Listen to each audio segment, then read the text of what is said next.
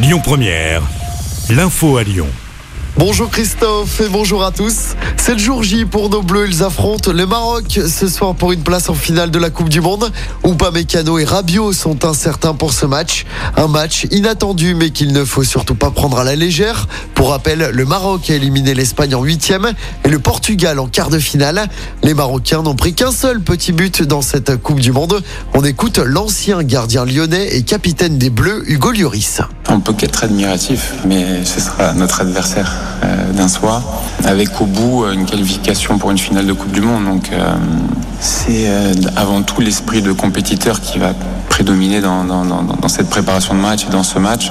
La solidité est une des caractéristiques du Maroc, mais il n'y a pas que celle-ci. Euh, ils sont très performants en transition rapide, ils sont très performants sur les coups de pied arrêtés, euh, ils ont des joueurs qui peuvent faire la différence.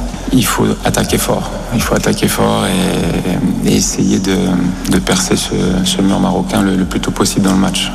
France-Maroc, coup d'envoi ce soir à 20h. Le vainqueur de ce match rejoindra l'Argentine en finale. L'Albi Céleste a corrigé la Croatie 3-0 hier soir, grâce notamment à un grand match de Lionel Messi, auteur d'un nouveau but dans cette Coupe du Monde. La préfecture du Rhône prend des mesures avant cette demi-finale entre la France et le Maroc ce soir. La circulation sera interdite place Bellecour sur les quais du Rhône et les quais de Saône, mais aussi dans le secteur de la Guillotière dès 20h. Interdit également de consommer et de vendre de l'alcool sur la voie publique. Même chose hein, pour l'usage de feux d'artifice. 10 000 policiers et gendarmes seront mobilisés ce soir dans toute la France. À Lyon samedi dernier, après les qualifications du Maroc et de la France, quatre personnes avaient été interpellées notamment pour des jets de projectiles sur la police. Dans l'actualité locale également, une enquête est en cours à Villeurbanne après la mort d'un homme dans l'incendie de son appartement. Ça s'est passé hier en fin de matinée. L'octogénaire est décédé intoxiqué par les fumées. L'origine de l'incendie serait accidentelle selon les premiers éléments. Et puis le verdict au procès de l'attentat de Nice, des peines de 2 à 18 ans de prison prononcées contre les 8 accusés. Ils ont tous été reconnus coupables d'avoir aidé le terroriste qui avait foncé sur la foule avec son camion. C'était le soir du 14 juillet 2016. Bilan 86 morts et des centaines de blessés sur la promenade des Anglais. Les magistrats sont allés au-delà des réquisitions.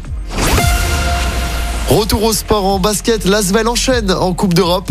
Les Villers-Banais se sont imposés hier soir face aux Serbes du partisan Belgrade à l'Astrobal. Score final 91 à 87 avec notamment un grand match de Nando De Colo qui a terminé le match à 32 points. Les Villers-Banais qui confirment ainsi leur victoire acquise à Barcelone il y a quelques jours. Écoutez votre radio Lyon Première en direct sur l'application Lyon Première, lyonpremière.fr et bien sûr à Lyon sur 90.2 FM et en DAB+. Lyon Première